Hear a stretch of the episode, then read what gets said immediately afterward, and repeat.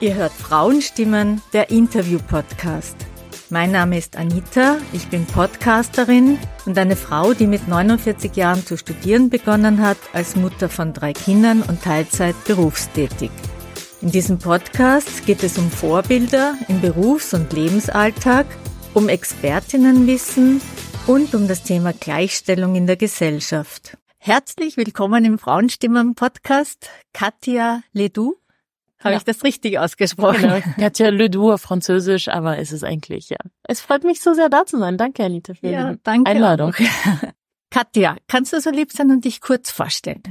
Mein Name ist Katja Ledoux. Ich bin Opernsängerin und ähm, ich liebe meinen Job. Ich arbeite im Moment, ich bin im Ensemble an der Volksoper in Wien, aber ich arbeite auch freiberuflich in den unterschiedlichsten äh, Opernhäusern in Europa, also hauptsächlich vielleicht Zürich, Amsterdam und Stuttgart sind im Moment meine drei Hauptpunkte.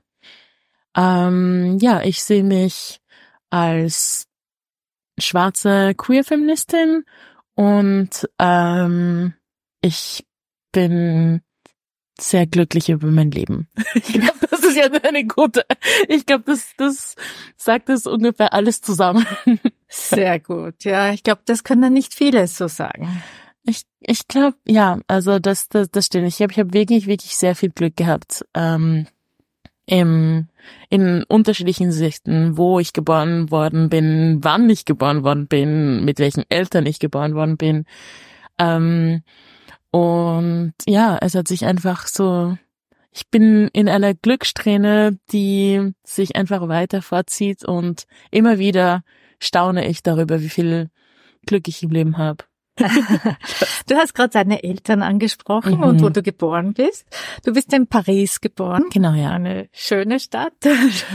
ja, wobei ich auch sehr glücklich bin, dass ich nicht mehr dort wohne. Also das ist äh, eine tolle Stadt zum so eine Woche verbringen, aber zum Wohnen, das ist auch, also das ist eine Stadt, die mich sehr wütend machen kann, glaube ich auch, mit den Ungleichheiten. Und ja, das äh, in dem Bezug auf jeden Fall, da mhm. gebe ich dir recht, ja. Das ist so. Da hört man viel, viel in den letzten Jahren immer wieder. Das ist das weniger Schöne. Aber weil du jetzt so glücklich warst, habe ich eigentlich nur das Positive gesehen. Und deine Eltern, deine Mama kommt aus äh, Guadeloupe, habe ich mhm, gesehen, genau. und dein Vater aus Frankreich. Genau, aus Nantes, ja. Interpretant. Genau, ja. Und du bist dreisprachig aufgewachsen. Mhm. Ja, also ich bin eben sehr früh, also ich bin mit fünf Jahren nach Wien gezogen und ich war dann, also als Französin hatte ich natürlich das Glück, äh, in die französische Schule hier als öffentliche Schule gehen zu können. Und dadurch habe ich ähm, sowohl Deutsch wie Französisch automatisch in der Schule mitgehabt. Und dann ist Englisch einfach sehr schnell dazugekommen, ähm, weil meine Eltern diese Regel hatten, ähm, dass wir uns alle Filme anschauen können, dass wir wollen. Es muss nur in der Originalsprache sein. Oh. und damals war halt Disney und alles Hollywood eher das Interessante. Ich frage mich jetzt, ob ich, wenn ich jetzt heute aufwachsen würde, ob ich jetzt Koreanisch als Drittsprache gehabt hätte, weil jetzt gerade so viel ähm, aus Korea kommt, ob, keine Ahnung, das war spannend. Ja. Wer weiß, das ist ein guter Erziehungstipp. Ja. Du hast deine ganz liebe, schöne Geschichte, wie es dazu kam, dass du Opernsängerin geworden bist. Magst du die uns erzählen? Sehr gerne. Also ich habe ähm, ich dachte immer, ich habe immer diese Geschichte erzählt, dass ich mit drei Jahren das erste Mal ähm, den Film Carmen gesehen habe. Ich habe jetzt aber beim Recherchieren, ich habe so ein Video zusammengebaut und eigentlich, dass ich zwei Jahre schon alt war. Auf jeden Fall. Ich war sehr klein und habe, ähm, wir haben einen VHS geschenkt bekommen von der Oper Carmen. Und es war genau das Alter, wo als Kind man einfach so starke Obsessions bekommt und manche Kinder haben, ich weiß nicht, ähm, Lili Blocksberg oder äh, Bibi Langstrumpf oder für mich war das Carmen. Und ich habe einfach so, ich habe diese, diesen, diesen Film so geliebt und gesagt, okay, das will ich werden. Und ähm, irgendwie bin ich stur und ich bin es jetzt dann geworden. Aber da, war, da gibt's noch was zu der Geschichte. Äh, meinst du, dass eigentlich, also ich damals gemeint hatte, das möchte ich werden, dass ich eigentlich Carmen sein wollte und es dann ähm, viele Leute dann verstanden hatten. So als zwei, dreijähriger ist natürlich dann äh, die Frage, okay, das sofort zu verstehen, was sie meinen. Und mir wurde dann immer gesagt, ah, du willst Opernsängerin werden. Und dann, ich glaube, dass ich gemeint hatte, dass ich Carmen werden will, aber das hat sich dann so eingeprägt, dieses, auch, auch den Stolz. Ich glaube, es, es gibt so etwas, ähm, das ist so etwas sehr Überraschendes, wenn ein zwei- oder dreijähriges Kind einfach sagt, ich möchte Opernsängerin werden. Und dass dann meine Eltern, die einfach in dieser Branche, also wirklich gar nichts ähm, kannten und das einfach so toll und lustig fanden, dass sie das so oft wiederholt haben, dass sich das irgendwie eingeprägt hat. Ja, äh, Opernsängerin. Und je mehr ich eben von der Oper dann gehört und gelernt habe, ich bin ja auch, ich, als ich dann nach Wien, als wir nach Wien gezogen sind, ähm, war ich auch bei den Schubertzinger-Knaben, wo ich dann ein bisschen so im Chor reingeschnuppert habe. Da ich wolltest du ja auch hin. Also, genau. Genau, du wolltest ja zu den Sängerknaben, ne? Ich wollte ursprünglich zu den Wiener Sängerknaben, aber die haben keine Mädchen genommen ja. zu der Zeit. Jetzt hat sich das Gott sei Dank verändert. geändert. Ja. Aber damals war das überhaupt nicht äh, möglich. Ähm, ich habe bei Wiener Sängerknaben probiert, ich habe Mozart-Sängerknaben probiert und die haben mir dann gesagt, ach, die Schubert-Sängerknaben, die nehmen Mädchen. Ähm, und dann war ich bei den Schubert-Sängerknaben und ich fand das so toll.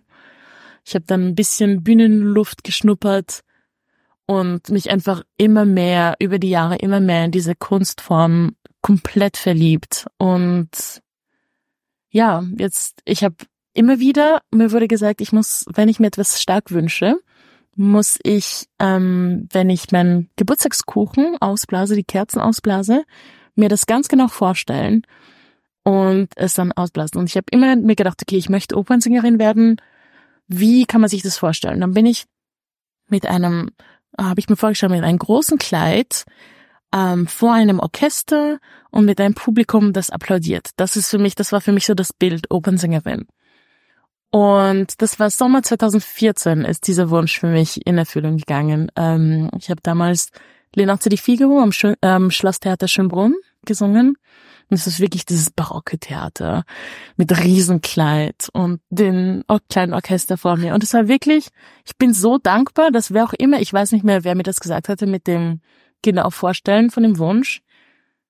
Weil dadurch habe ich wirklich in dem Moment gemerkt, das ist das, was ich mir Jahre, Jahrzehnte gewünscht habe, ist jetzt in Erfüllung. Und es war so ein normaler Tag, aber eigentlich, ja, dadurch, dass ich all die Jahre mir das so genau vorgestellt habe. Und jetzt bin ich das. Ich bin Opensängerin und okay, es ist nicht immer mit dem Riesenkleid. Manchmal habe ich einen Jumpsuit oder ein kleines Kleid. Aber ja, ich glaube, das ist so das mein größter Erfolg im Leben. Ich habe das geschafft, was ich ähm, ja genau mein 20-jähriges Ich, 13-jähriges Ich, 6-jähriges Ich, 3-jähriges Ich sich gewünscht haben und wir high-fiven immer wieder eine jüngeren Version. das ist sehr schön.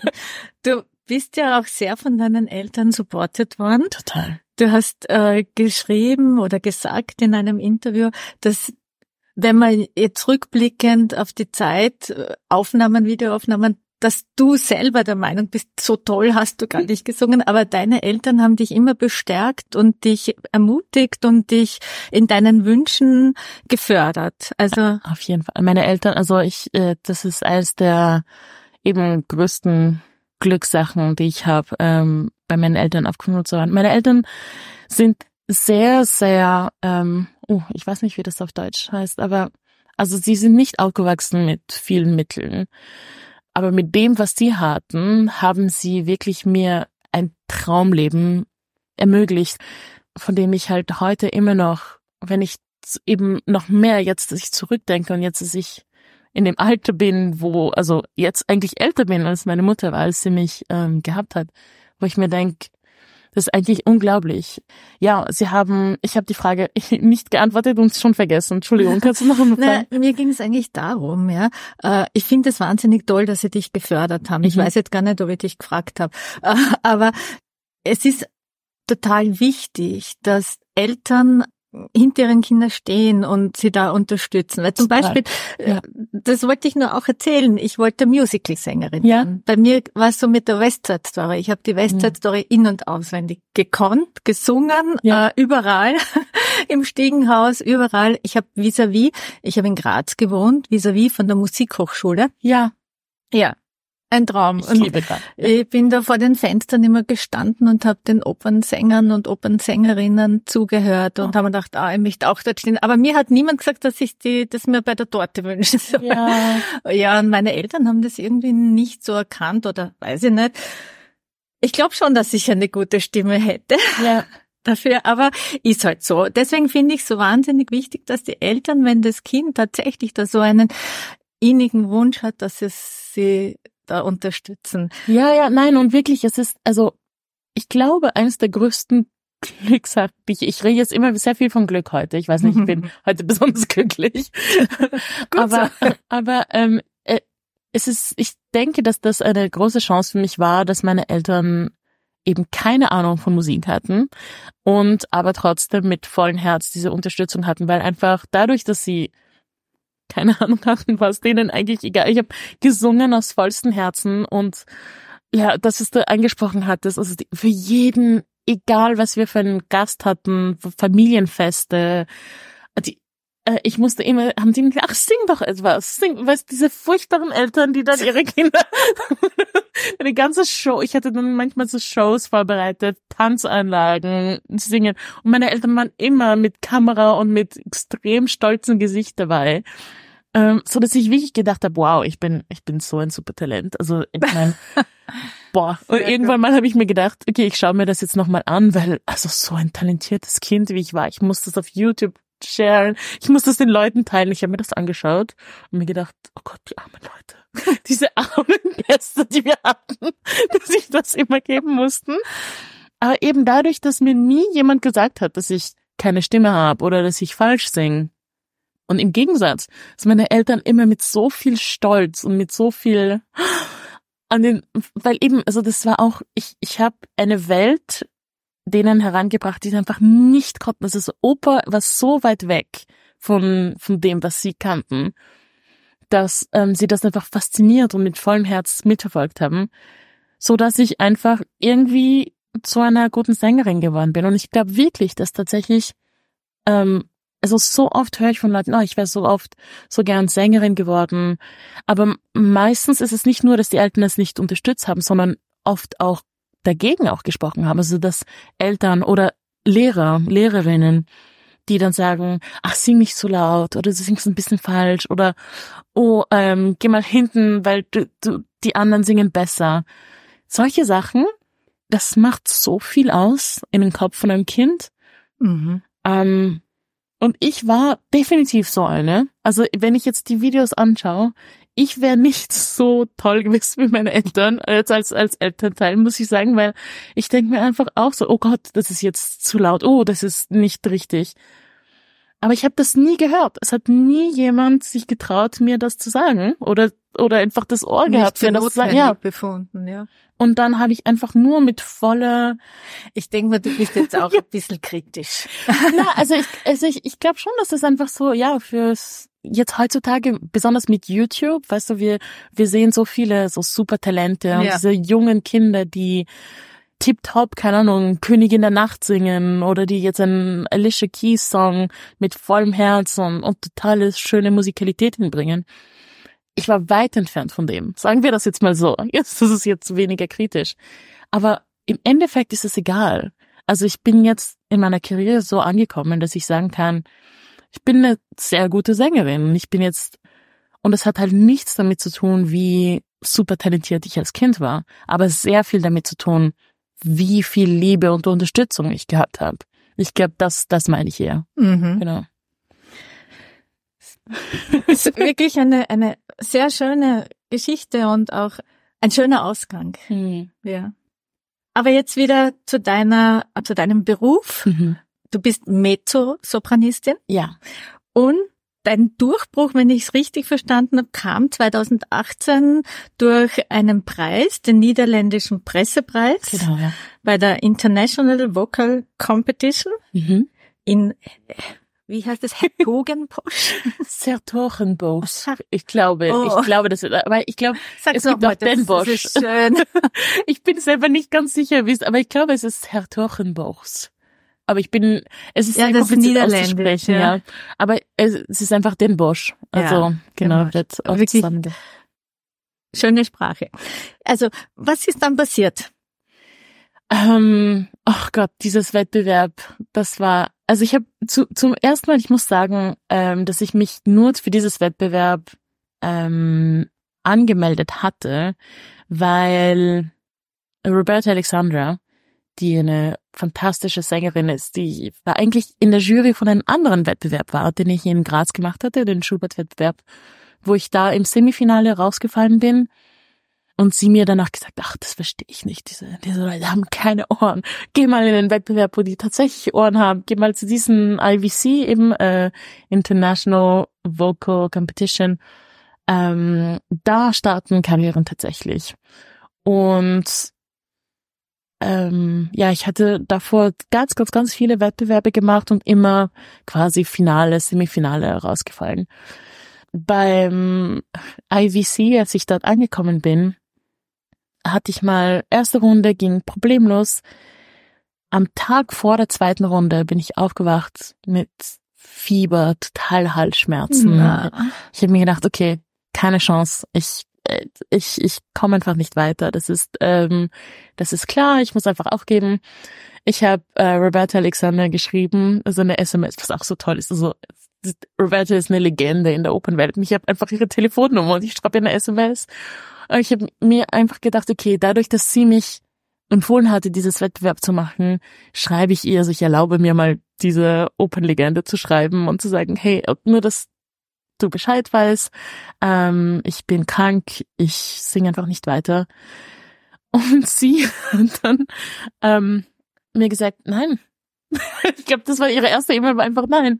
Äh, und dann hat sie noch eine längere Nachricht noch geschrieben und gesagt, Du kannst das nicht so verlieren.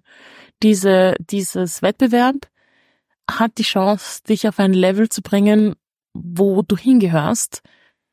Und das Schlimmste, was passieren kann, ist, dass du krank bist und einfach es nicht schaffst und sie dir Nein sagen. Aber wenn du jetzt nicht antrittst und es nicht probierst, hast du alle Chancen verloren. Und sie ist dann, sie hat mir so einen ganzes detaillierten Plan geschrieben, wie ich mich einsingen soll, in der Dusche mit vollem Dampf. Und also das Wettbewerb hat mir einen Doktor geschickt nach Hause und sie hat mir so ein Paket gebracht mit Vitamin C, Zink, ähm, alles an, also so homöopathische Sachen zum Helfen und und es war so unglaublich, weil eben es ist eine Frau, auf die ich deren CDs ich halt zu, zu Hause hatte und mit der ich aufgewachsen bin, die mir dann so ein Paket geschenkt hat. Und ich bin dann tatsächlich am Tag ähm, von Semifinale hatte ich wieder total Fieber. Ich bin mit Fieber auf die Bühne gegangen, oh. habe gesungen. Ich habe kein, ich habe keine Erinnerung von diese. Also ich, es gibt Videos, die Videos gibt's auch online, aber ich kann mich nicht erinnern, diese Sachen gesungen zu haben. Und ich war so fertig, dass ich gedacht habe, okay, ja, keine Chance. Ich hatte Kehlkopfentzündung. Also der Arzt hatte, mhm. das ist so, es ist die schlimmsten Sachen, was halt sein ja. kann ich habe mir einfach gedacht, okay, ähm, ich gehe einfach jetzt nach Hause, ich gehe schlafen. Äh, so eine halbe Stunde vor, bevor die Preise, ähm, also bevor die finale Finalisten angekündigt worden sind, bin ich aufgewacht. War, habe mir gedacht, boah, ob ich jetzt wirklich, also mir geht's besser, ich habe kein Fieber, ob ich jetzt wirklich dorthin gehe. Ich weiß, dass ich da nicht weiterkomme. Keine, es gibt keine Chance. Ähm, aber, zum, aber es ist so ein, es ist so ein nettes Wettbewerb und die Leute und ich war okay, ich muss die anderen unterstützen. Einfach nicht, dass die glauben, dass ich jetzt grantig bin, nur weil ich nicht weiterkomme. Einfach nur und äh, ich bin dort gekommen und war dann doch unter den, äh, ich glaube, es waren neun Finalisten, die weitergekommen sind. Und jedes Mal, wenn ich diese Geschichte erzähle, ähm, es, gibt ähm, Leute, die mir gesagt haben, ja, es gibt viele Leute, die sagen, ja, ja, ich dachte nicht, dass ich weiterkomme. Aber als wir dich auf die Bühne gesehen haben, haben wir wirklich gedacht, dass das stimmt. weil ich wirklich, ich bin im Pyjama angekommen mit dem riesen Schal.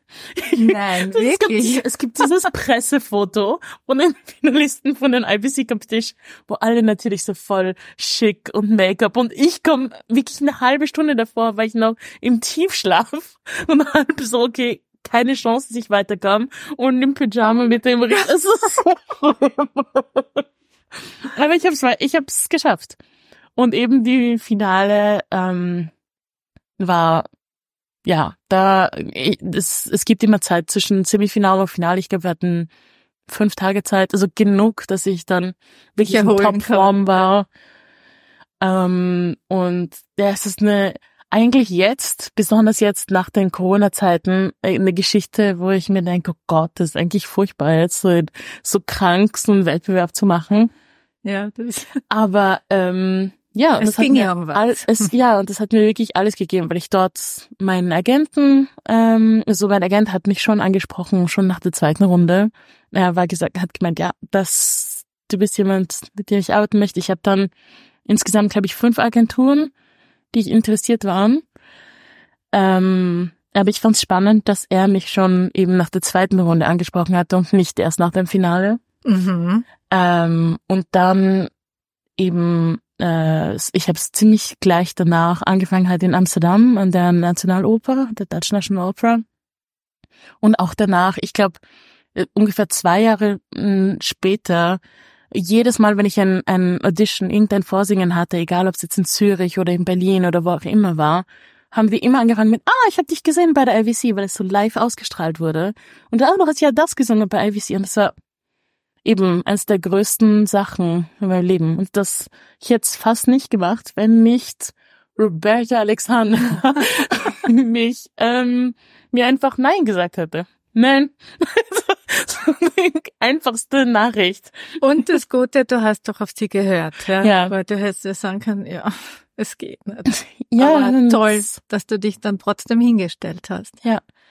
Nein, ich glaube, dass sie auch dieses, ähm, ich würde sehr gerne das, das, das Leben auch so eingehen wie sie. Sie hat, sie sagt auch immer, dass sie so viel Glück hatte im Leben und jetzt ist sie an einem Punkt in ihrer Karriere angekommen, wo sie zurückgibt und einfach, ich, ich glaube, egal wann ich sie sehe und in welchem Kontext, sie probiert immer junge Leute ähm, aufzu, ah, ich weiß nicht das Wort auf Deutsch, aufzuwerten oder aufzuheben, also, ja, dass, dass man einfach den, aufs nächste Level zu bringen. Genau und und denen eben dieses Glück zu geben, dass sie einfach sehr, empfunden sehr hat in ihrem Leben. Und das finde ich total schön und würde ich auch gern so schaffen. Selber dann einmal machen. Genau, ja. Mhm. Ich, ich muss eine Kritik vorlesen über dich. Es gibt zahlreiche Kritiken, aber die hat mir besonders äh, gefallen. Grandiosen Eindruck hinterließ Katja Ledoux mit der Suizidarie aus Gondo, Gounod, Gounod, ja, Gounod, Gounod. Sappho. Sappho. Was für eine fantastische, farbenreiche und ausdrucksstarke Stimme. Frau Ledoux beeindruckte tief mit ihren satten, wunderbar gestützt strömenden Mezzosopran. Oh. Also ich werde werd immer ein bisschen rot, wenn ich Kritiken höre. Weil wirklich ganz, ganz tolle Kritik und sehr schön. Es gibt noch eine großartige Geschichte von dir. Du hast jetzt ähm, beim Orpheus äh, in der Unterwelt zwei Rollen gleichzeitig gespielt. Ich habe gedacht, ich lese nicht richtig. Also die, das muss ja total arg gewesen sein. Du hast dich umgezogen. Erzähl uns mal. Also ich, ja, ich habe am Vorabend, wir hatten Vorstellung um 19 Uhr am, ich weiß nicht mal welcher Tag es war, am Vorabend um 20 Uhr, also 23 Stunden vor der Vorstellung, habe ich mich entschlossen, okay, ich mache jetzt diesen Orpheus, weil ich gehört hatte, dass ähm, unser Orpheus krank war, unser Cover von Orpheus krank war und es, man konnte keinen Orpheus finden, den man so schnell ein, ähm, einspringen. einspringen lassen konnte, besonders weil die Volksoper macht ja ähm, Vorstellungen auf Deutsch. Mhm. Und auch für Sanfer wird sehr viel gespielt in Frankreich, aber immer französisch. Mhm. Das heißt, jemanden zu finden, der das auch vom Orchestergraben auf Deutsch lesen würde, war halt in dem Moment nicht möglich, nicht denkbar. Ähm, sie haben sich überlegt, ob jemand das, das einfach ähm, auf Französisch singen würde und einfach, dass man das Spiel, aber es, es ging einfach alles nicht zusammen. Dann hatte sich die Direktion äh, entschlossen, okay, wir sagen die Vorstellung einfach ab, machen irgendwas anderes oder einfach nichts an dem Abend. Und als ich das gehört habe, also ich, ich bin im Nebenbüro gesagt, ich habe mir gedacht, also ich singe die Venus, die eine sehr kleine Rolle ist in dem Stück. Und Venus und Orpheus sind fast nie zusammen auf der Bühne. Also es gibt so eine Szene, aber wo musikalisch die sehr ähnliches singen. Aber eigentlich sind sie immer abwechselnd auf der Bühne. Eigentlich, eigentlich könnte ich das machen. Wenn, ja, also es gibt irgendwie keinen Mann, der das irgendwie so schnell lernen will. Ich kann, also ich kann, da war, da war glaube ich auch so ein bisschen so ein, äh, Tenöre, das, was die können. Ich glaube, dass, dass es immer dieses Stereotyp ein bisschen auch in der Opernwelt gibt, weil natürlich Tenöre am meisten verdienen, mhm. Tenöre am meisten angehimmelt werden, so dass alle anderen äh, Stimmtypen sagen, ja, Tenöre, das, das kriegen wir hin. Und ich glaube, da war ein Teil von mir, der natürlich das auch mitgedacht hat, so, wie schwer kann das sein? Ach, das kriege ich hin. Ich habe einen Adrenalinstoß bekommen, wie man sich das nicht vorstellen kann. Also ich habe in der Nacht dann natürlich, also angefangen hatte ich mit den Dialogen, weil das ist immer das, womit ich mir am schwersten tue. Ähm, und dann mir gedacht, okay, ähm, die Dialoge habe ich drauf. Dann am nächsten Tag in der Früh sofort angefangen, mir die Musik durchgehend anzuhören, dass ich mir die Melodien und den Text in der Musik einfach lernen konnte. Ähm, dann hatte ich Korrepetitionsstunden, drei Stunden lang mit der Pianistin um das eben einzulernen, die Partie. Und auch wo ich springe, weil natürlich, wenn ich ähm, nur so singe wie ein Mann, also quasi meine Stimme nach unten ein, eine Oktav runtersetze, dann klinge ich wie ein Tenor, aber dann klinge ich nicht sehr laut.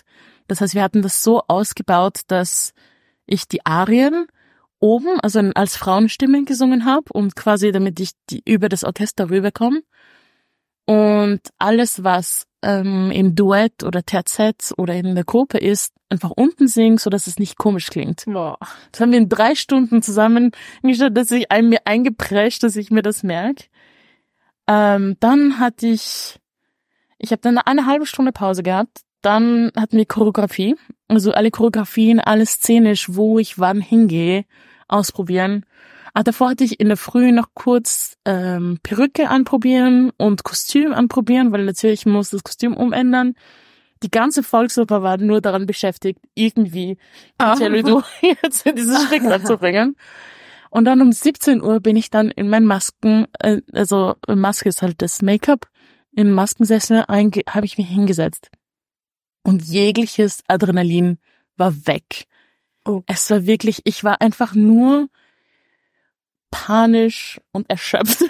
Oh. Und das war zwei Stunden vor der Vorstellung. Es war wirklich, also ich, ich denke bis heute, das war mein, mein, die schlimmste Vorstellung meines Lebens, weil ich einfach nur, also überhaupt kein Adrenalin mehr in mir hatte, weil ich eben und das brauchst das, du. Das total, um auf die Bühne zu gehen. Und ich hatte nur, nur diese, diese reine Angst, diese pure Angst. Mm. Ähm, aber eben, da ich, ich war so schön unterstützt von der, der Volks, die Volksoper ist, ist ein, ein tolles Haus, um sowas zu machen, weil einfach eben, wir hatten jemanden im Souffleurkasten und die Kollegen sind so unterstützend und so, also ich war wirklich so wie also so gehalten, so, so wie umarmt durch den Abend. Das heißt, ich war nur ein panischer Ast von, oh mein Gott, oh mein Gott, oh mein Gott. Und währenddessen ähm, ist einfach die Produktion gelaufen. Ich war wirklich, ich bin gekommen, also Venus, raus natürlich so dieses glamouröse, wunderschöne Frau, äh, die, eben, ich muss das, das so spielen. Und dann kurz raus und wir hatten, wir hatten Umzüge, die, ich glaube, den, den schnellsten Umzug, Umzug war, ähm, ich glaube 75 Sekunden. Oh. Und die hatten 75 Sekunden, um mich von dieser glamourösen Göttin zu einem total lächerlichen und ähm, ein bisschen so smelly and dirty ähm, Hirte zu machen. Mhm. Das heißt, also das ist, so ein, Das ist krasse das, ich hatte ne? wirklich, es ist manchmal so sechs, acht Arme, die An so dir ge- Perücke wechseln, Hut drauf und, und und wieder auf die Bühne. Und das Herrlich. durch die ganze Show, also die ganze Und Zeit das wechseln. hat dich nicht wieder ein bisschen ähm, aufgeputzt oder im, na, ich glaube, ich so, es mein, war mein aus, es war äh. Adrenalinspiegel war komplett ausgeschöpft. Ich war, es war nur purer Automatismus. Ich war, ich bin nur auf die Bühne und ich habe mir auch, ich glaube, das ist auch so ein Moment, wo ich eigentlich das nicht mehr ganz mitbekommen habe, was passiert und einfach nur Interessant. automatisch rauskam. Aber Und es ich ist gut angekommen. Ich habe danach, ich habe gedacht, okay, ich habe die Show ruiniert. Ich habe was, was habe ich mir nur gedacht? Wie, wie konnte ich nur ähm, das, das, Diesen Vorschlag machen. ja, diesen Vorschlag, ja, boah, was, was habe ich mir dabei gedacht? Wie arrogant kann ich nur sein, dass ich denke, dass ich das schaffe? Aber die hat gemeint, sie haben noch nie so viele Leserbriefe und E-Mails bekommen von äh, von Leuten vom Publikum, die extra geschrieben haben, Eben, wie ja. toll sie das Ja. fanden. Und das ist natürlich dann irgendwann mal, also ich glaube, ich glaube, es hat zwei Tage gebraucht, bis es an die Presse gekommen ist. Und das war dann natürlich ein, weil ähm, interessanterweise zwei Rollen an einem Abend zu spielen, das ist, das ist sehr, sehr selten, aber es, das gab es ein paar Mal. Mhm. Aber dass jetzt ein Mezzo jetzt für einen Tenor einspricht, Ja, das ist schon außergewöhnlich. ich glaube, da, also ich habe jetzt äh, zumindest von von in durch diese Presse jetzt erfahren, dass anscheinend das noch nie, zumindest Ja, äh, es gibt keinen Hinweis, dass es je Ja. passiert ist. Das heißt, du bist Ja. die Erste. historischer Moment. Also ich habe totale Panik und ähm, ganz schlimme Abende für mich, aber anscheinend war es ein toller historischer Moment für das Publikum. Ja. So. Und etwas, ähm, wo man sich auch einen Namen macht. Ja, wobei ich mir auch denke, ähm, das ist eigentlich echt, also ich, ich weiß nicht, ob ich damit jetzt äh, mir den, den Namen Nein, nein, aber- aber Ich weiß schon, du möchtest natürlich mit deiner Stimme, mit deinen Rollen, aber es ist, sich so etwas zu trauen, das ist, finde ich, immens mutig. Und es war ja auch so, du wolltest ja auch äh, die Vorstellung retten für die ZuschauerInnen und, und vielleicht auch was Neues ausprobieren, warum nicht? genau, Bist du unterstützt worden und das ist doch, ja. ist doch toll, also ich finde es sehr toll. Na, ich finde, also das mit der Stimm, ähm, Stimmlage ist eigentlich mir gar nicht so wichtig. Also ich finde es eigentlich toll.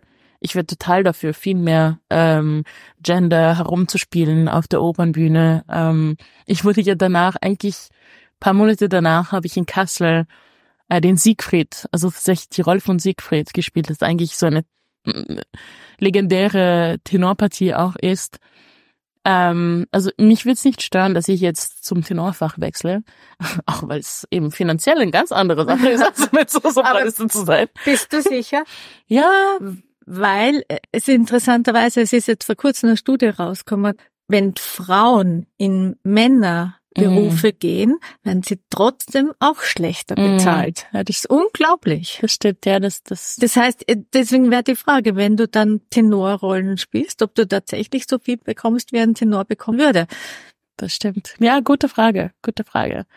Aber ja, ich finde generell, wenn man ein bisschen weniger stur diese Geschlechterkategorie denkt, bin ich total Auf das dafür. kommen wir eh noch.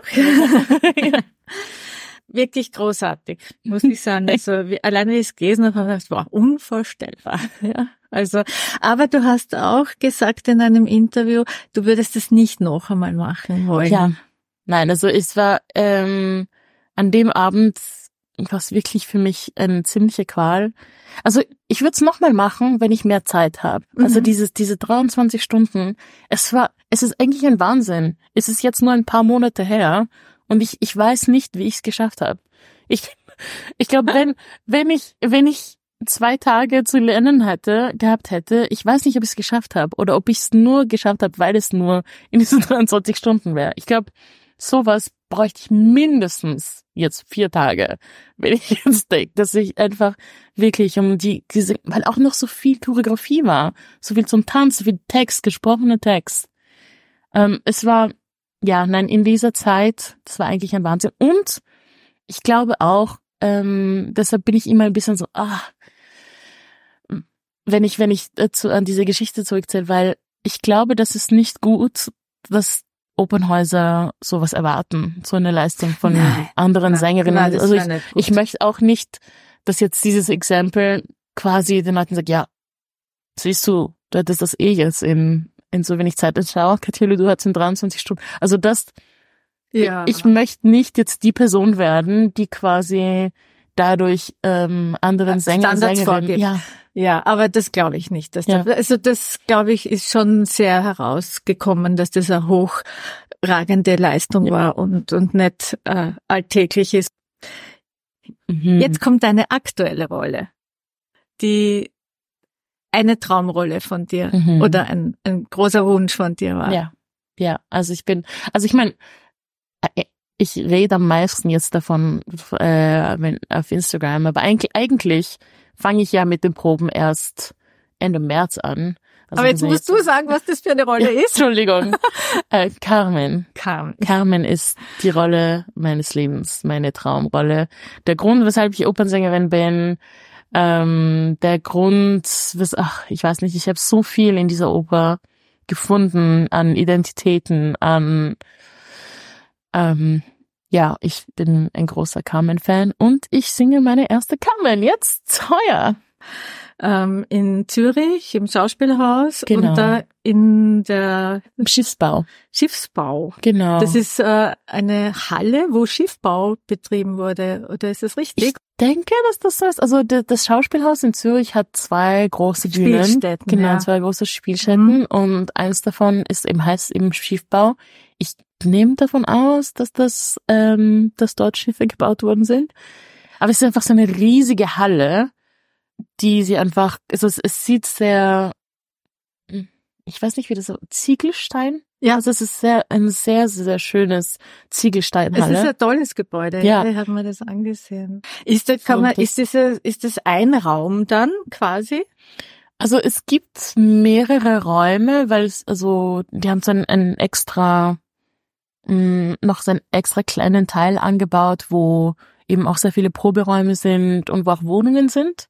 Mhm. Ähm, aber die Bühne selbst ist so eine riesige Halle, ja, genau. Mhm. Und diese großen Fenster sind bei der Bühne, oder? Genau, die großen Fenster sind bei der Bühne, aber die werden dann, also die werden verdunkelt. zu verdunkelt, mhm, genau, mhm. natürlich für die Vorstellung. Also ich bin sehr gespannt, besonders für mich ist Akustik nämlich die große Frage. Mhm. Weil jetzt natürlich, ich war halt ein paar Mal dort, aber ohne Bühnenbild, ohne Publikum ist natürlich was ganz anderes. Mhm. Aber als Opernsängerin in ein Schauspieltheater zu singen, ist schon mal eine erste Herausforderung, weil die Akustik einfach nicht für uns gemacht ist. Und jetzt im Schiffbau ist sowieso, also wird so eine große Frage sein, wie wie das dann sein wird. Aber ich, ich freue mich so sehr. Also ich, ja. ich habe, ich träume eben seit über 30 Jahren von dieser Carmen.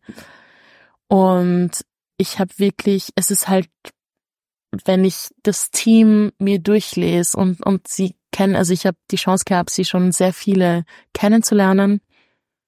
Und es ist einfach wirklich, wirklich ein, ein, ein absoluter Traum. Also ähm, Move by the Motion ist das, das, das Regie-Team, mhm. äh, angeleitet von Wu Zhang, die einfach ähm, ein sehr antikolonialistisches und queeren Aspekt von ihren Stories generell, wenn sie Sachen auf die Bühne bringen, äh, haben. Und ich hätte mir einfach kein besseres äh, Team vorstellen können, um Carmen zu inszenieren. Also es ist wirklich, ich liebe diese Story, aber ich jetzt auch noch in dem Kontext von Move by the Motion ist es halt noch ein anderes Level, glaube mhm, ich. Und, mhm. und ja, wie cool ist es, dass jetzt meine erste Carmen tatsächlich eine sein wird, von der ich halt überstolz bin. Also ich finde das schon sehr also, Bist du ausgesucht worden oder hast du dich dafür beworben? Nein, ich bin äh, ein bisschen hineingefallen. Also ich glaube, dass ähm, Wu Zhang, die eben A Move by the Motion leitet, äh, das ist die, die Regisseurin, Regisseurin, genau, Ähm, also die Liedregisseurin, aber ich glaube, ich glaube, dass sie Team, sich als Team genau sehen. Mhm, mhm. Aber ähm, sie hat mich ein paar Mal in Zürich singen gehört und das letzte Mal war in Romeo und Julia, Romeo und Juliette, als ich am Opernhaus gesungen habe. In Zürich. Genau. Und sie hat einfach gesagt, dass sie, dass ich ihre Carmen bin und dass sie mich oh, als Carmen haben. Das ist so eben, schön. das mein, das meine ich mit Glückssträhne. Also ich habe mich ja, nirgendwo beworben oder also ja, ich habe jetzt die letzten 30 Jahre in jedem Interview gesagt, dass ich eine Carmen singen will. Das heißt, ich glaube, das hat sich auch ein bisschen herumgesprochen, dass ich ich weiß es nicht. Ja, sie hat mich gesehen und eben auch Interviews von mir gelesen und gesagt, das ist das genau das möchte sie. Und dann war ich da. Weil du gerade gesagt hast, Carmen ist queer. Mhm. Und auch dieses Regisseurinnen-Team, das auch sozusagen einen anderen Zugang hat. Mhm. Findest du, dass bei der Oper jetzt äh, sich da schon was tut?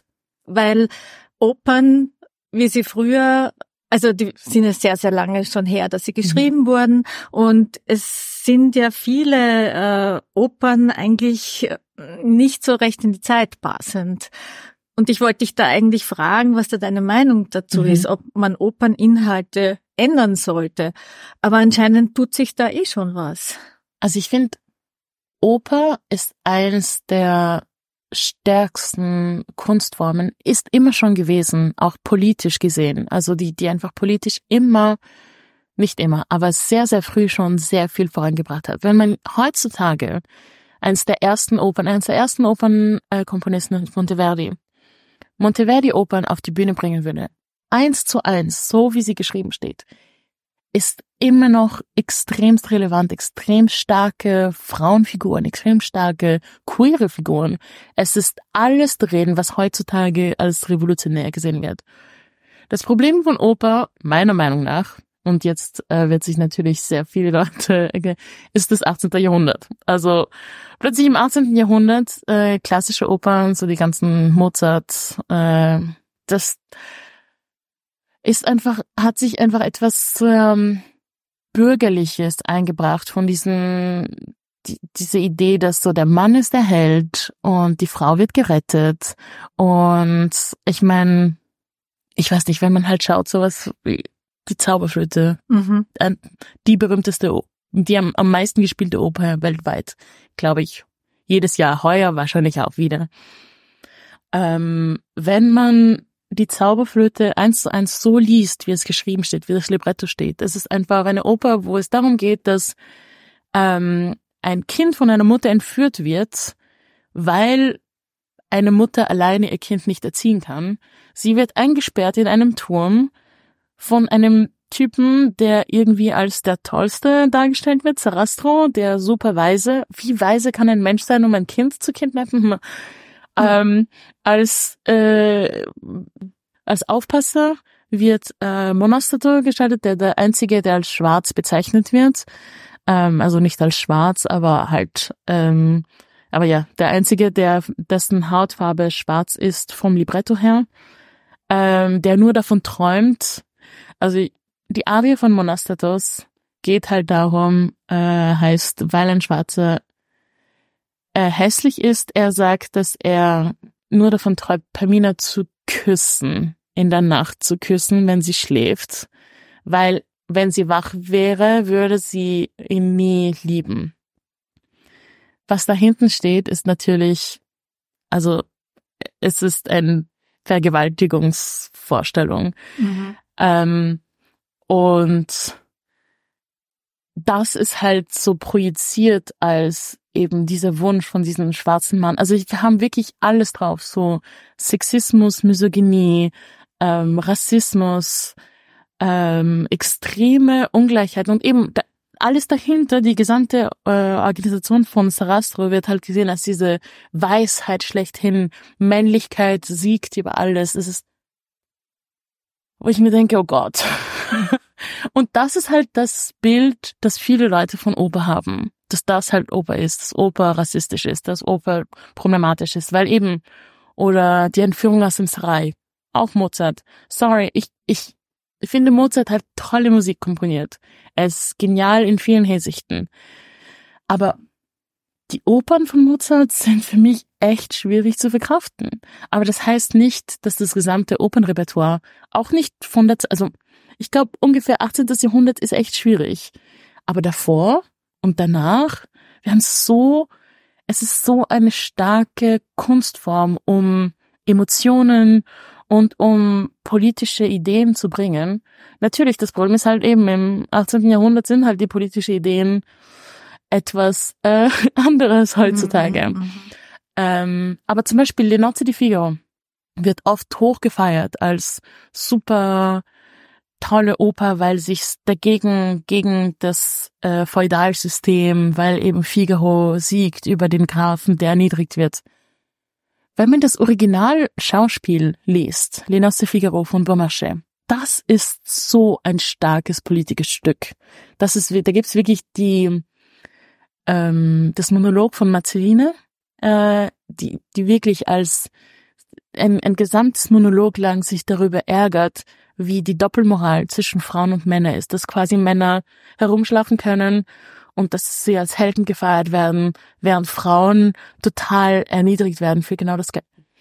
Das ist so ein starkes Stück. Aber dann nimmt es, wenn man dann die Version von Da Ponte dann nimmt, die aus es, es stammt, die Basisidee stammt von Duvermarché, aber es ist so runtergewässert zu einem, die Arie, die Marcelina dann singt, ist eigentlich nur, ach ja, Frauen haben's schwer.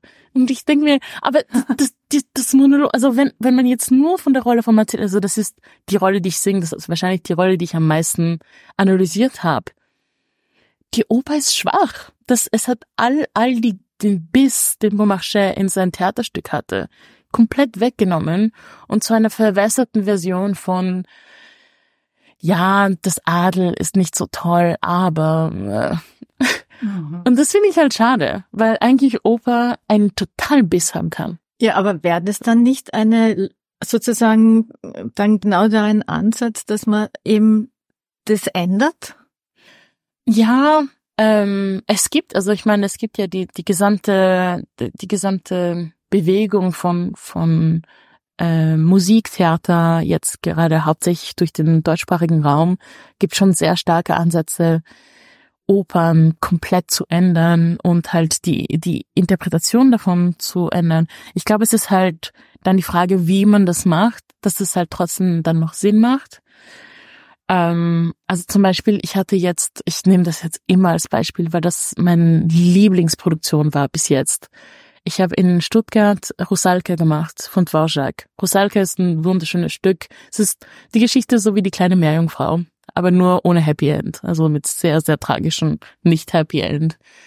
Ähm, es ist an sich eine total schöne Oper, braucht eigentlich nicht sehr viel Veränderung, aber das Team äh, von Bastian Kraft, der inszeniert hat, hat sich entschieden, diese Oper ähm, umzudeuten als quasi ein, ein Drag Coming of Age. Also, dass Rusalka nicht eine, also zwischen Wasser und, und Erde lebt, sondern als ähm, Drag-Performerin quasi zwischen dieser Non-Binary Welt und der normalen Welt und sich einfach wünschen, normal zu sein und, und nicht, also so, so, so klar, nicht so bisschen, genau, und klar zwischen Mann und Frau, ähm, mhm.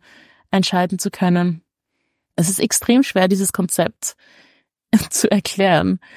Aber wie das umgesetzt worden ist, es war so ein schönes, so ein schönes Märchen, das komplett neu. Also es hat mit der Geschichte von Rustalka eigentlich recht wenig zu tun, aber es war so klug und musikalisch, also mit, mit so einer Liebe zu dieser Dvorak-Musik ähm, gemacht, dass es einfach, also das war dann egal, dass es jetzt vielleicht nicht die Geschichte war, die Dvorak ähm, sich gedacht hatte. Ich habe mir wirklich gedacht, also ich habe da Yeshibaba, die böse Hexe, gespielt und ich habe wirklich das Gefühl gehabt, okay, wenn Dvorak jetzt im Publikum wäre, wäre er total stolz auf uns, weil das wirklich so ein tief berührendes und schöne Produktion geworden ist. Und natürlich, ich meine, es gibt dann andererseits, also im Gegenbeispiel, ich sage jetzt nicht welche, aber ich habe manchmal auch bei Produktionen gemacht, wo es einfach nur darum geht, jetzt, keine Ahnung, nur zu schockieren. Also dass der Regisseur jetzt einfach nur ein, ein komplett bekanntes Stück jetzt zu seinem eigenen macht und komplett zerreißt in anderen Arten, nur um anders zu sein. Also darum geht's nicht. Mhm. Ich finde, für mich zumindest ist Oper ein, eine wunderschöne Kunst, um Geschichten zu erzählen. Und wenn man es schafft, den Text, die Musik und das Konzept zusammenzubringen, dann ist es eigentlich egal, welches Konzept es ist, aber man kann dann den Publikum in eine Welt hineinversetzen, die hoffentlich eben das als, als, als Ergebnis hat und nicht nur, oh, ja, interessantes Konzept. Das ist, das ist der Tod der Oper. Deshalb bin ich immer ein bisschen vorsichtig, wenn ich sage, ja, man kann Opern komplett neu erfinden, aber man braucht eine gute Dramaturgin oder einen guten Dramaturgen, der das wirklich da klar macht, dass das äh, alles zusammenpasst. Und wie du auch sagst, also Oper ist politisch mhm. und einfach den Zeitgeist. Ja.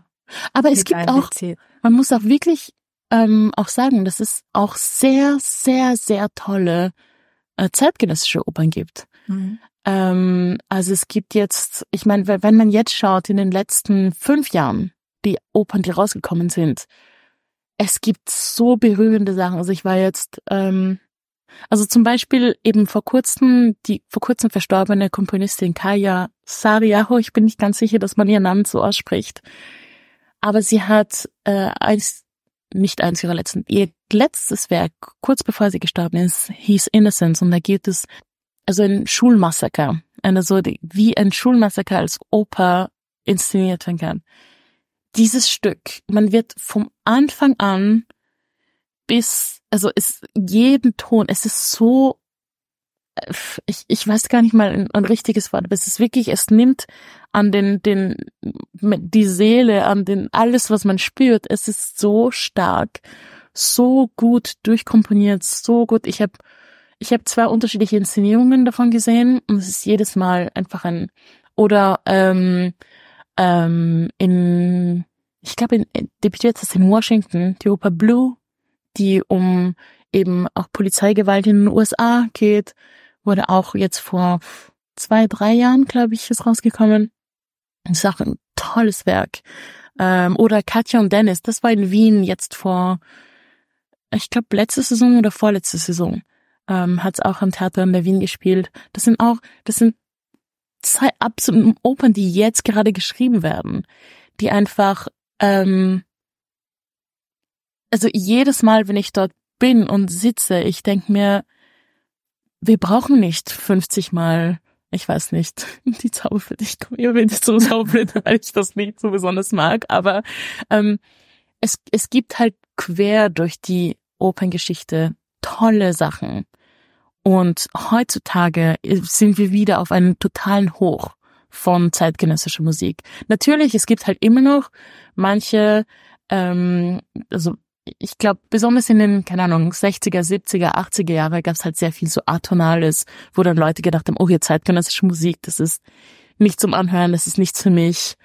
Ähm, keine Ahnung, so Ligeti oder die Art. Ich kann es verstehen, dass manche Leute das nicht mögen. Ich find's, ich find's interessant.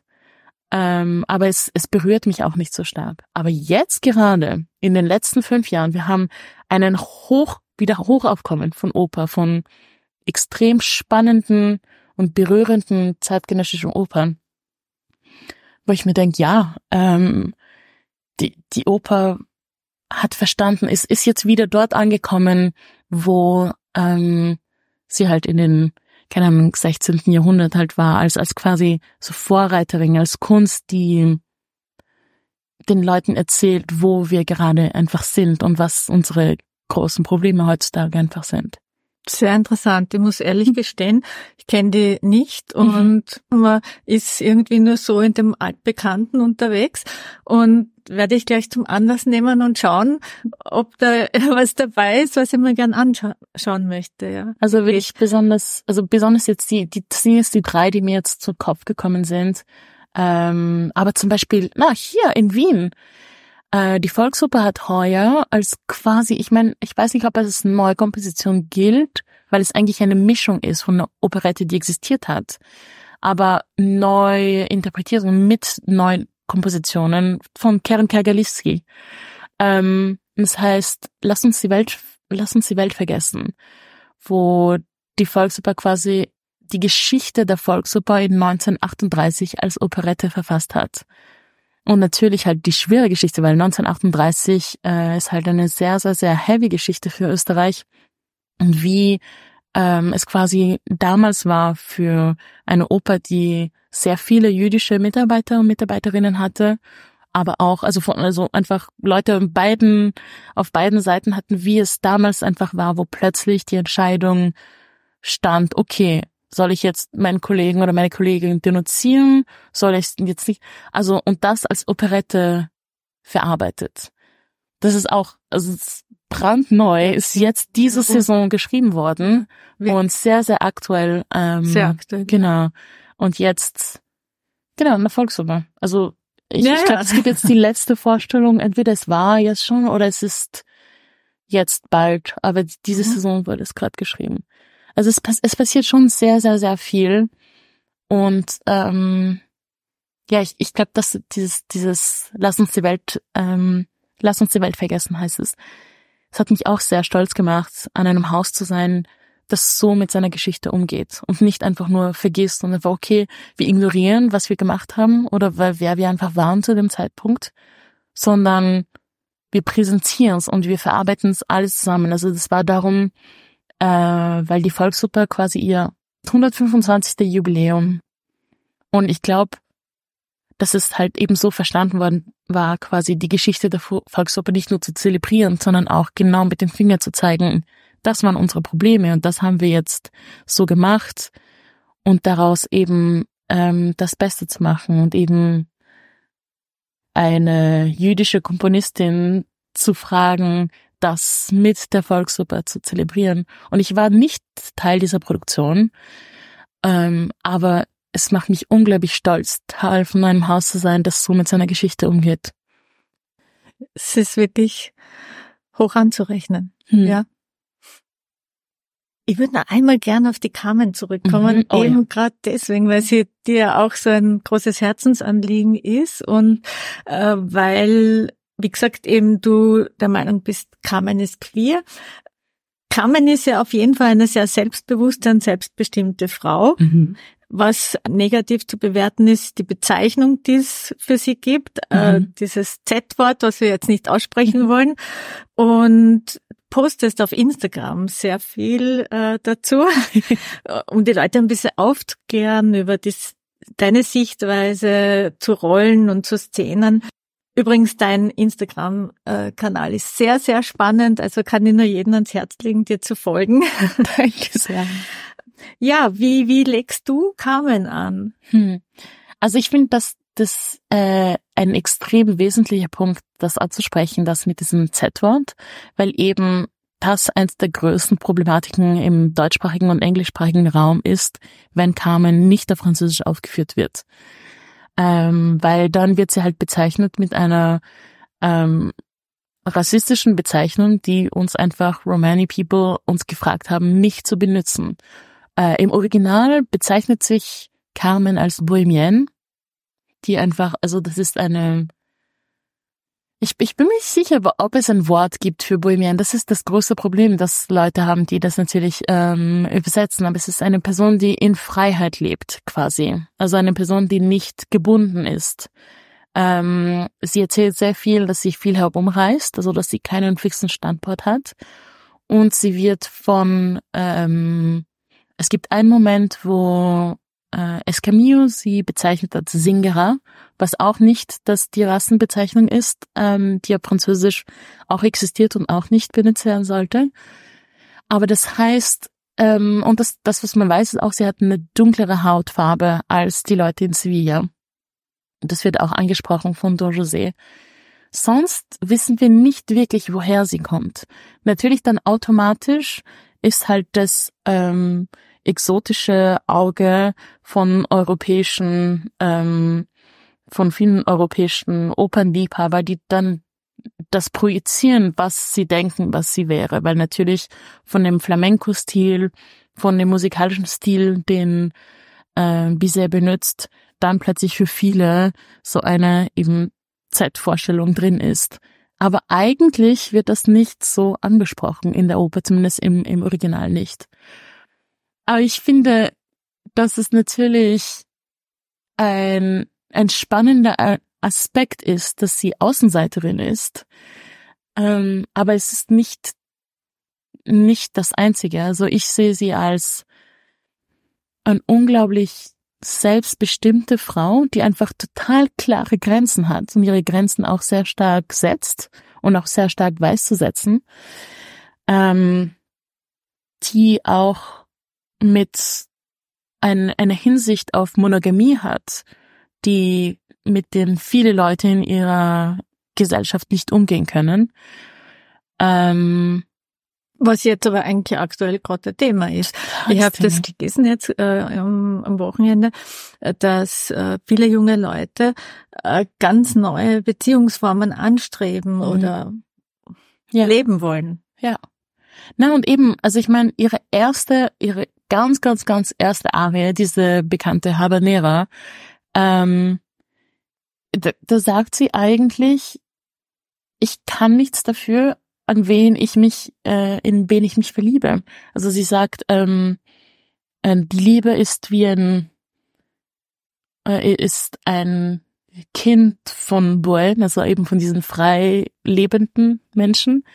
Äh, und es kennt kein Gesetz. Wenn ich mich verlieb, verliebe ich mich.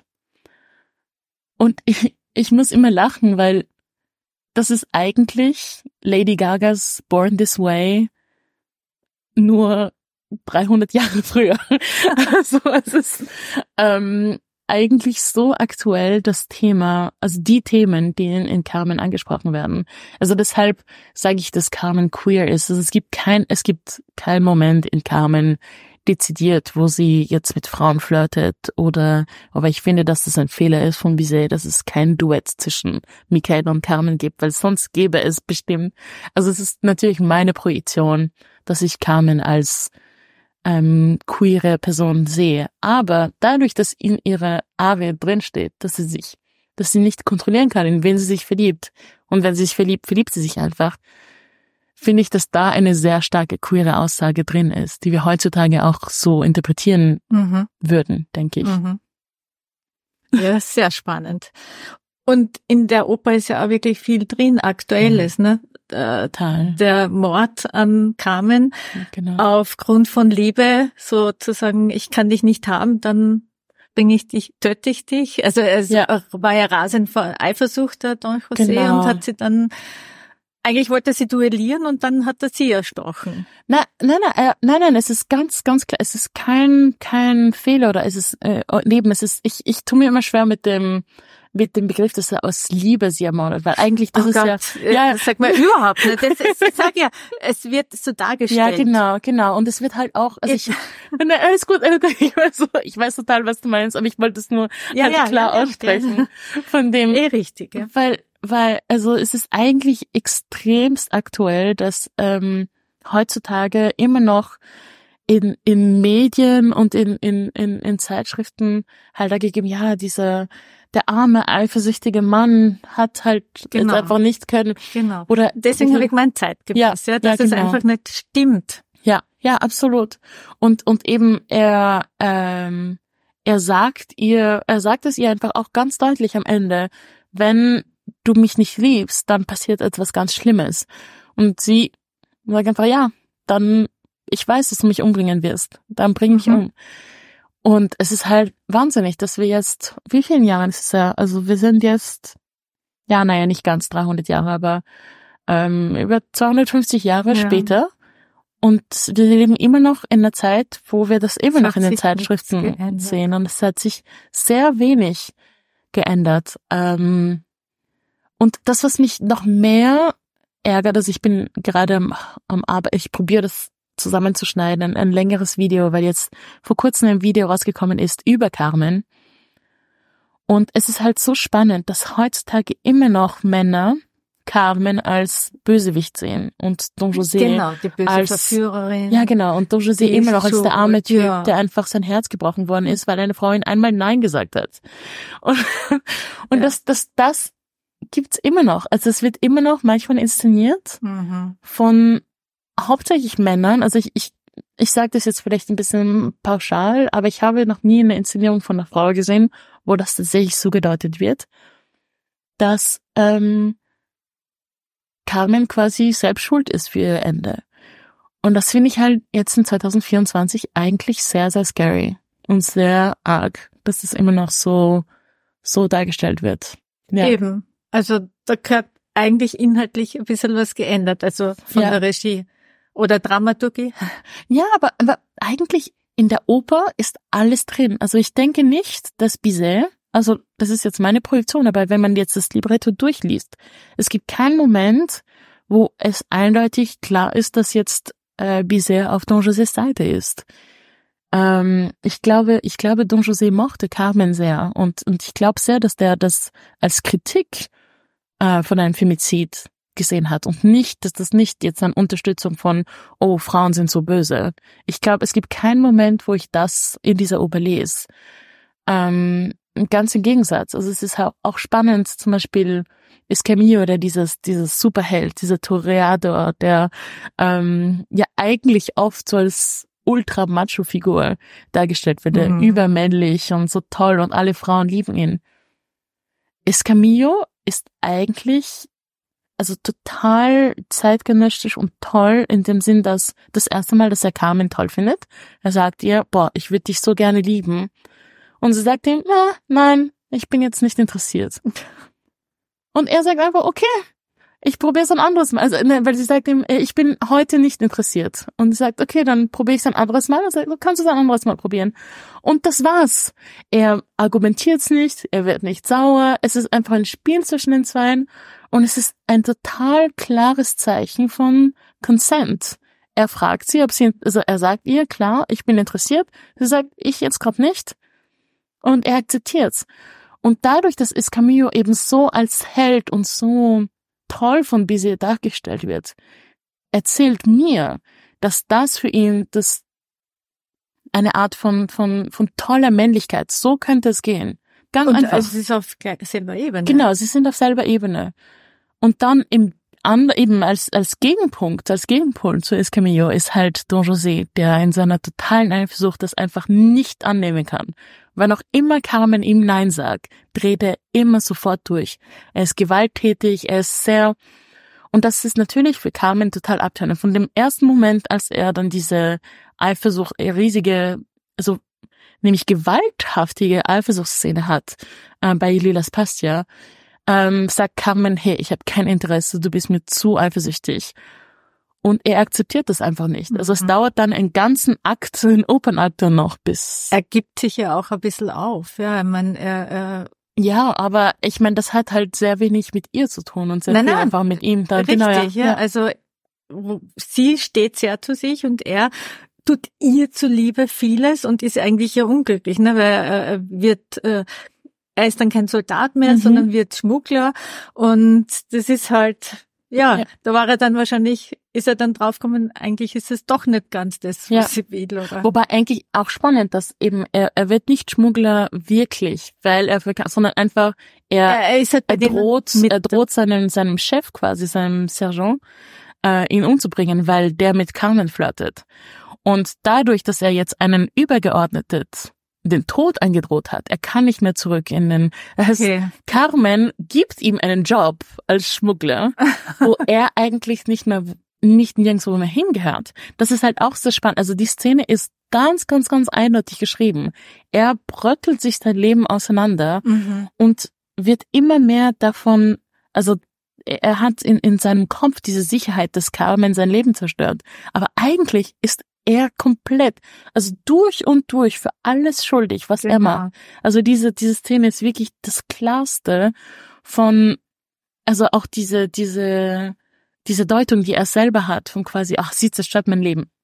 Don't, nicht einen an, Übergeordneten, also in der Armee, einen Übergeordneten zu duellieren, ist halt ein absolutes No-Go zu dem Zeitpunkt. Entschuldigung, ich kann so lange über Carmen reden.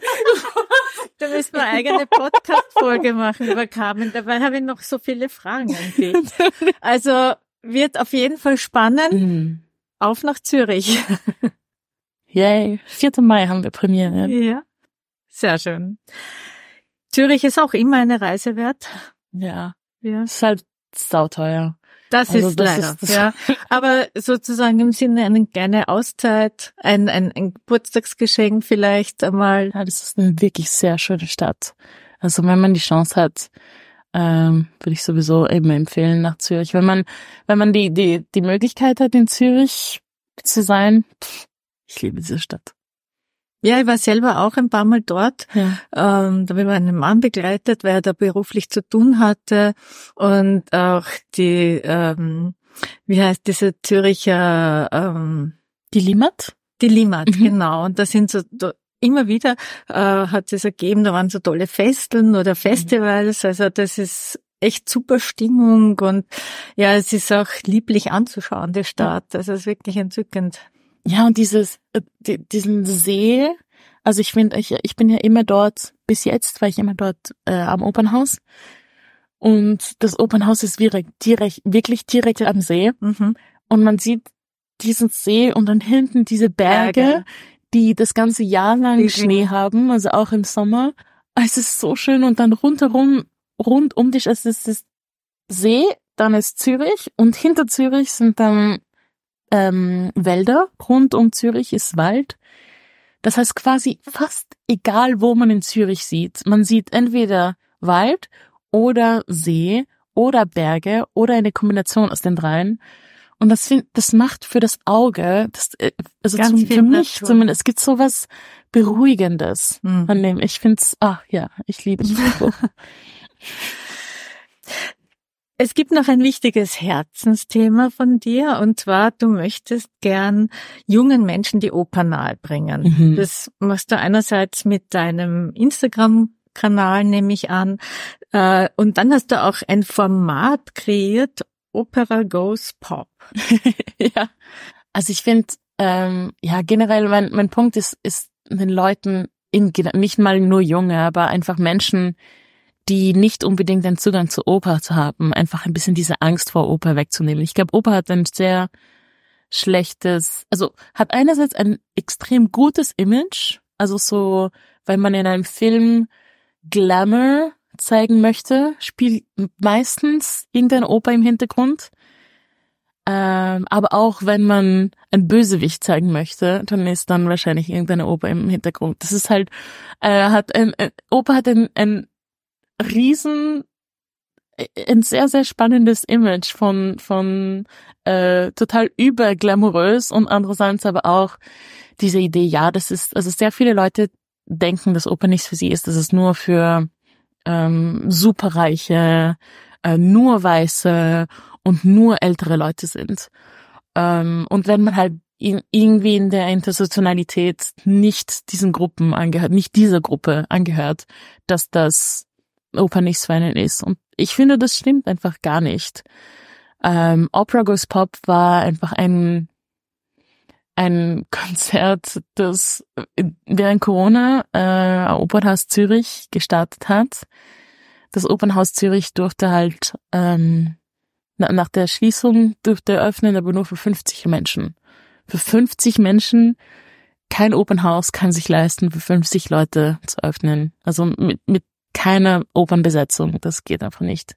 Ich war damals im Opernstudio, das heißt, ich habe ähm, sowieso ein Stipendium jedes Monat bekommen und ich habe dann den Opernhaus gefragt, ob ich da ein Konzert kreieren könnte, weil ich werde sowieso bezahlt, das Orchester wird sowieso bezahlt.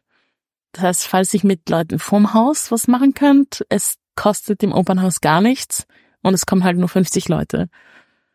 Und ähm, ich habe dann ein, ein, meine Idee damals war, den Leuten zu zeigen, wie viel ähm, klassische Musik einfach in bekannten Pop-Songs drinnen war. Also so quasi wie viele Songs, die man total gut kennt, eigentlich von Opern kommen. Und ähm, genau, das hat, das war halt ein Riesenerfolg, weil natürlich, das war das erste, was Opernhaus Zürich gemacht hatte nach der Pandemie. Das heißt, von diesen 50 Menschen, die im Publikum waren, gab es so, ich glaube, ich weiß nicht, so zehn Journalistinnen oder so. Was halt mhm. halt so natürlich haben alle Zeitungen in der Schweiz von diesem Abend berichtet. Mhm. Ähm, und das ist halt zu einem riesen, riesen Ding geworden. Ähm, und ja, es hat sich halt einfach jetzt, ich mache das weiterhin äh, in unterschiedlichen Konzerten zu probieren, die zwei zu vermischen, ähm, einfach um den Leuten ein bisschen diese, dieser Schritt in die Oper kleiner zu machen. Wobei ich denke, dass das ähm, eigentlich nicht die einzige Art sein sollte. Also ich, ich bin immer dafür, dass Leute sofort riesige Opern sich anschauen. Ich denke, dass es genug Menschen, die als erste Oper, also ich habe ich hab, ähm, schon Leute gehabt, die ich einfach in einen Wozzeck reingebracht habe. Oh Gott, Wozzeck, das ist ja so komplizierte Oper, Alban Berg. Aber das ist ein gut inszenierter Wozzeck.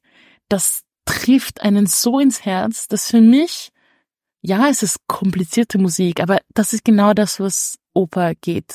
Man vergisst, also, wenn ich Wozzeck anschaue, in einer guten Inszenierung, es gibt auch schlechte Inszenierungen von Wozzeck, aber ab dem Moment, wo ich vergessen kann, dass ich in einem Theater sitze und nur noch heul, weil einfach die Geschichte mich so trifft. Ich denke mir, das ist das Wichtige. Und das kann ein Wozzeck sein. Das kann ein Rheingold, ein guter Rheingold. Ich meine, das ist schwieriger zu finden, aber ein gut inszenierter Rheingold. Das kann Carmen, egal welche Inszenierung. ich kann äh, Dialog de Carmelite, das kann, und ich bin deshalb, ich finde es, ähm, das Jahr, mein Opera Goes Pop, hilft vielleicht ein bisschen manche Barrieren, dass ich vielleicht ein anderes Publikum erreiche. Aber im Endeffekt, ich denke nicht, dass es so eine, so einen Abend braucht, um Leuten Opern äh, nahezubringen. Es braucht einfach gute Inszenierungen und dann jeder kann, hat Emotionen, jeder ähm, Filmmusik trifft jeden. Oper ist nur Filmmusik, die quasi durchgeht. Und es ist eigentlich so eine schöne Kunstform. Und wenn nur weniger Leute Angst hätten, einfach sich nur trauen, einfach irgendeine Oper, geh einfach hin. Und ja, die Chance ist, dass es dann eine Kackinszenierung ist und dann sie denken, oh, Oper ist wirklich nichts für mich. Aber es gibt so viele mehr Chancen, dass einfach es dann doch einfach diesen Moment gibt, so wow, das ist genau für mich. Äh, dass ich denke, ja, Leute sollen einfach in die Oper gehen. Jetzt ist aber noch eine Frage, die ja. Kostenfrage. Mhm. Hast du da einen Tipp? Lebt in Wien. also ich finde, Wien hat so, also wir, wir sind ja jetzt in Wien mit dem Podcast hier. Äh, in Wien ist schon eine riesige, riesige, riesige Chance. Ähm, in Wien gibt's fast es, es, es gibt eine, ich weiß gar nicht, wie viele Opernhäuser es in Wien gibt. Ich meine, Staatsoper, Volksoper, äh, Theater in Wien, Neue Oper Wien, äh, die kleine Oper Wien, äh, Schönbrunn? Schönbrunn, das Schönbrunner Schlosstheater, ja. Ähm, pff, ja, also jetzt rein vom Kopf eben, wir haben jetzt schon sechs Opernhäuser. Und die alle, ich meine, Schönbrunn macht halt nicht regelmäßig Opern, wobei, wenn wir das Marionettentheater, das ja auch Auch regelmäßig, wir halt, es gibt jeden Abend easy mindestens vier bis fünf Vorstellungen in Wien, die laufen von Opern. Und dadurch ist natürlich auch kostenmäßig sehr, sehr, sehr affordable. Also wir haben halt, ich, ich war ja schon länger nicht mehr, ich muss zugeben, ähm, beim Stehplatz ähm, an der Staatsoper, weil als ich studiert habe, war ich halt so oft beim Stehplatz und das war damals drei bis vier Euro. Ich glaube, das ist jetzt ein bisschen höher geworden. Aber da muss man sich stundenlang anstellen, oder? Also jetzt nicht mehr. Ich glaube, jetzt haben sie überhaupt ein ganz, ganz anderes System. Ich glaube, das geht jetzt über online. Okay. Ähm, Stehplatz auch, auch? Ja, genau, dass die jetzt ein neues Stehplatzsystem haben. Aber ähm, ich fand das als Studentin ähm, immer total spannend, dieses eben Anstehen. Das ist, das war ja dann Teil von einem Ritual quasi. Man ist dann nicht nur gestanden, sondern man hat so ein Picknick mitgenommen, wo man als Freunde und Freundinnen dann zusammensitzen konnte. Und das war dann so ein, ein ganzes ja, ein ganzes Ritual von, von Stehplatz sitzen und eben für drei Euro, ja, okay, dann bin ich halt ein bisschen am Anstellen. Aber dadurch, dass man sitzen kann, ähm, und entweder mit Leuten plaudern oder eben lernen konnte.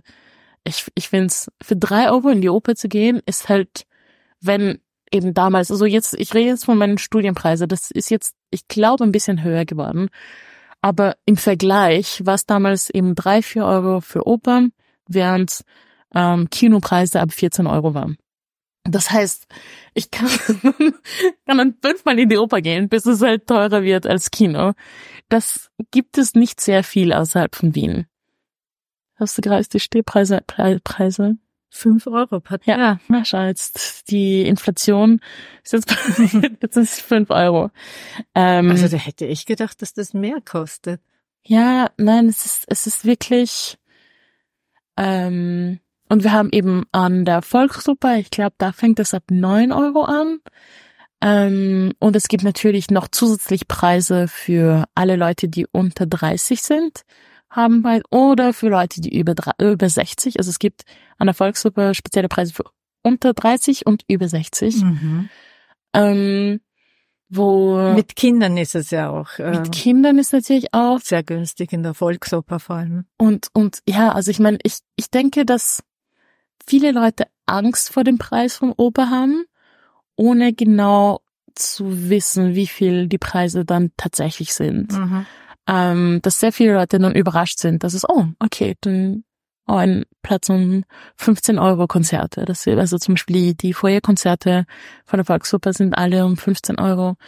Und da kann man halt riesige Weltstars halt erleben. Also zum Beispiel die Foyer-Konzerte von der Staatsoper kommen halt die größten Weltstars und für 15 Euro kann man eben ein paar Zentimeter vor denen, also das ist halt schon. Das machen auch Weltstars? Ja, natürlich, natürlich. Und dann, oder eben in, in Zürich gibt es auch diese, also die heißt nicht Foyer-Konzerte, sondern, also ich glaube, die heißen nur Liederabende.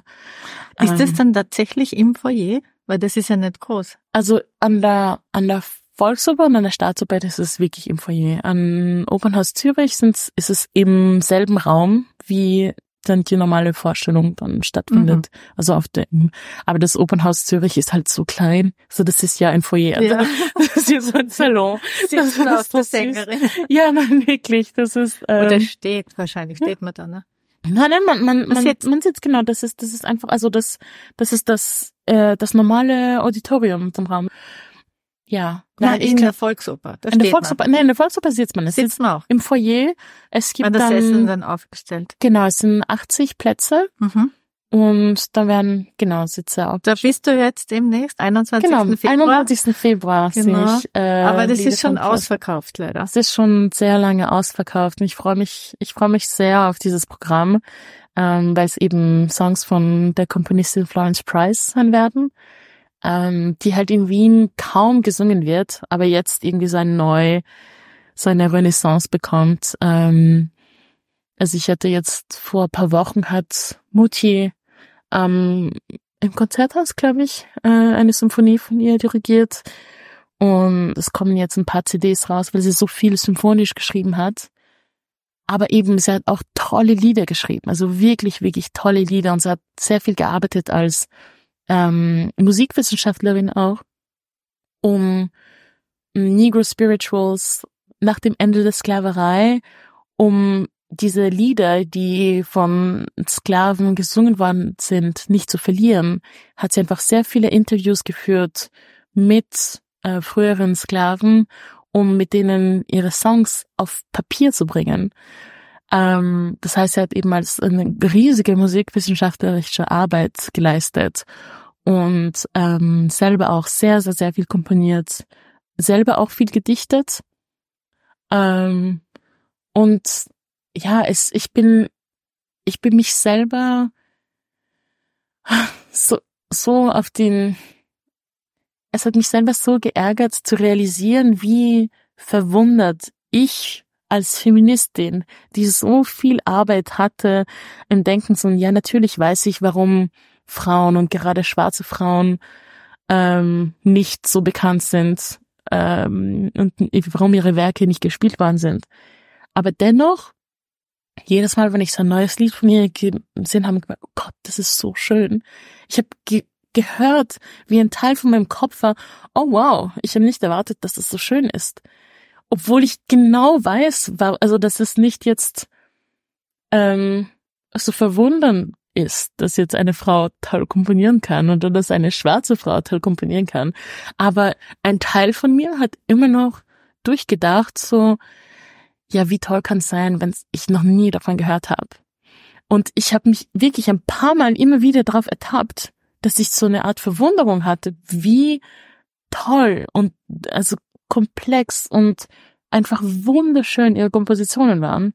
Und das hat mich so geärgert, dass ich gedacht habe, okay, ich mache jetzt den ganzen Abend drum, dass ich jetzt meinen, meinen Schock einfach jetzt auch quasi überarbeiten kann und, und einfach mit anderen Leuten teilen kann, was diese fantastische Komponistin, mit der ich vor vier Jahren nie gehört hatte, noch nie gehört hatte, und was für tolle Werke sie kreiert hat einfach.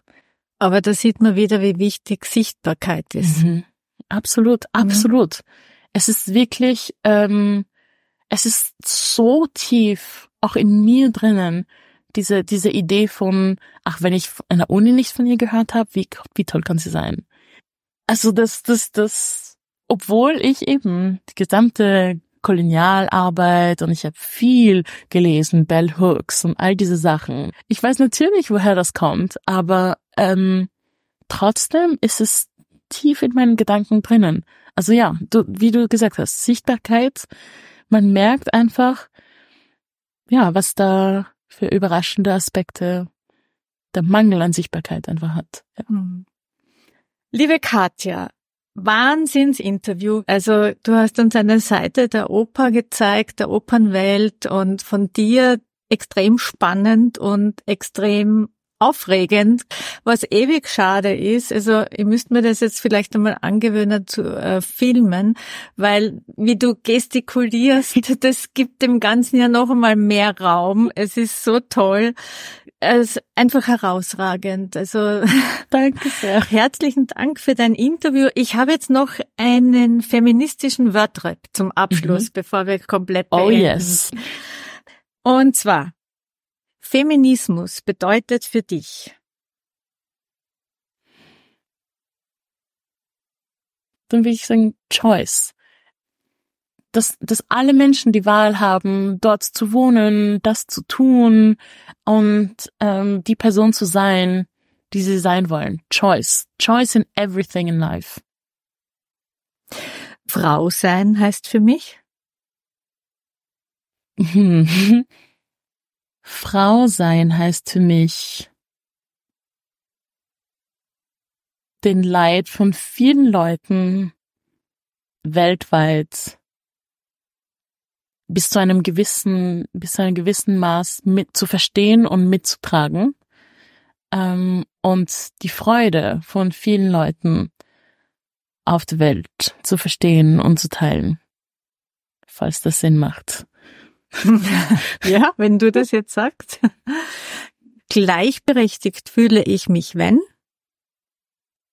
Gleichberechtigt fühle ich mich, wenn, wenn ich mit Leuten bin und spreche, die meine Realität sehen und akzeptieren.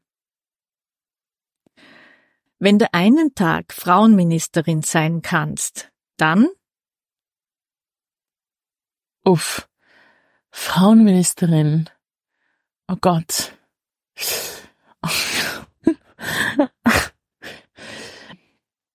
Oh, was mache ich jetzt Frauenministerin? Ich weiß es nicht. Und nämlich nur einen Tag. Was macht man in einem Tag im Frauenministerium? Ähm, dann dann, dann probiere ich so viele Leute an, also von unterschiedlichsten Herkünften an Positionen zu bringen, so dass ich am Ende von meinem Tag noch weiterhin ein Team hat, das tatsächlich etwas bewegt in unterschiedlichen Richtungen und nicht nur in einer Sicht. Vielleicht. Ja. Viel Arbeit, aber guter Plan. Das wird ein langer Tag. ja. Äh, was würdest du deinem elfjährigen oder dreizehnjährigen, habe ich gehört, ich heute gerne sagen? Ach.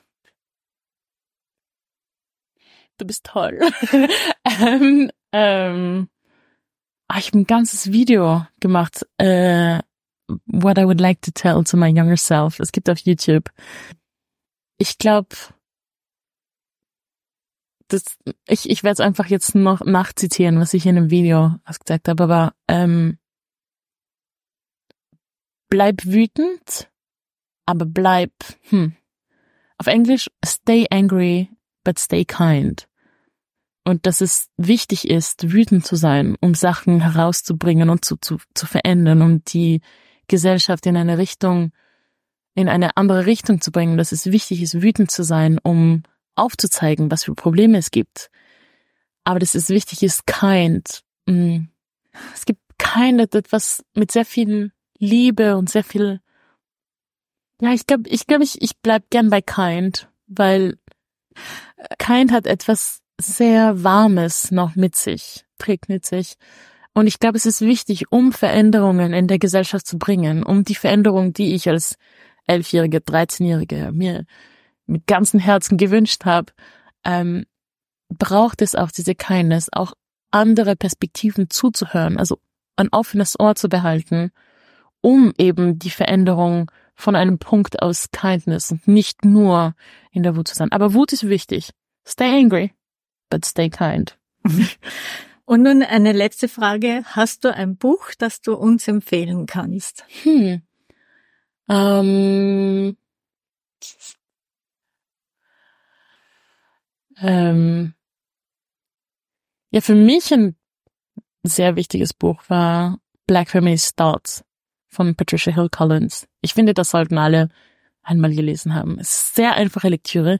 Es klingt, der, der Titel klingt sehr kompliziert, aber es ist wirklich sehr easy zu lesen und so viel, jedes Kapitel ist, steht so viel drinnen. Würde ich empfehlen. Herzlichen Dank. Danke. Vielen lieben Dank, liebe Katja. Ich freue mich sehr. Danke, dass ich hier sein konnte. das war Frauenstimmen, der Interview-Podcast mit Anita, wo ihr spannende und interessante Frauen kennenlernt und Denkanstöße zum Thema Gleichstellung bekommt.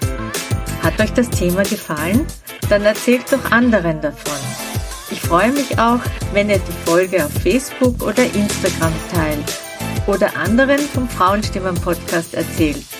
Danke euch fürs Zuhören. Bis zum nächsten Mal.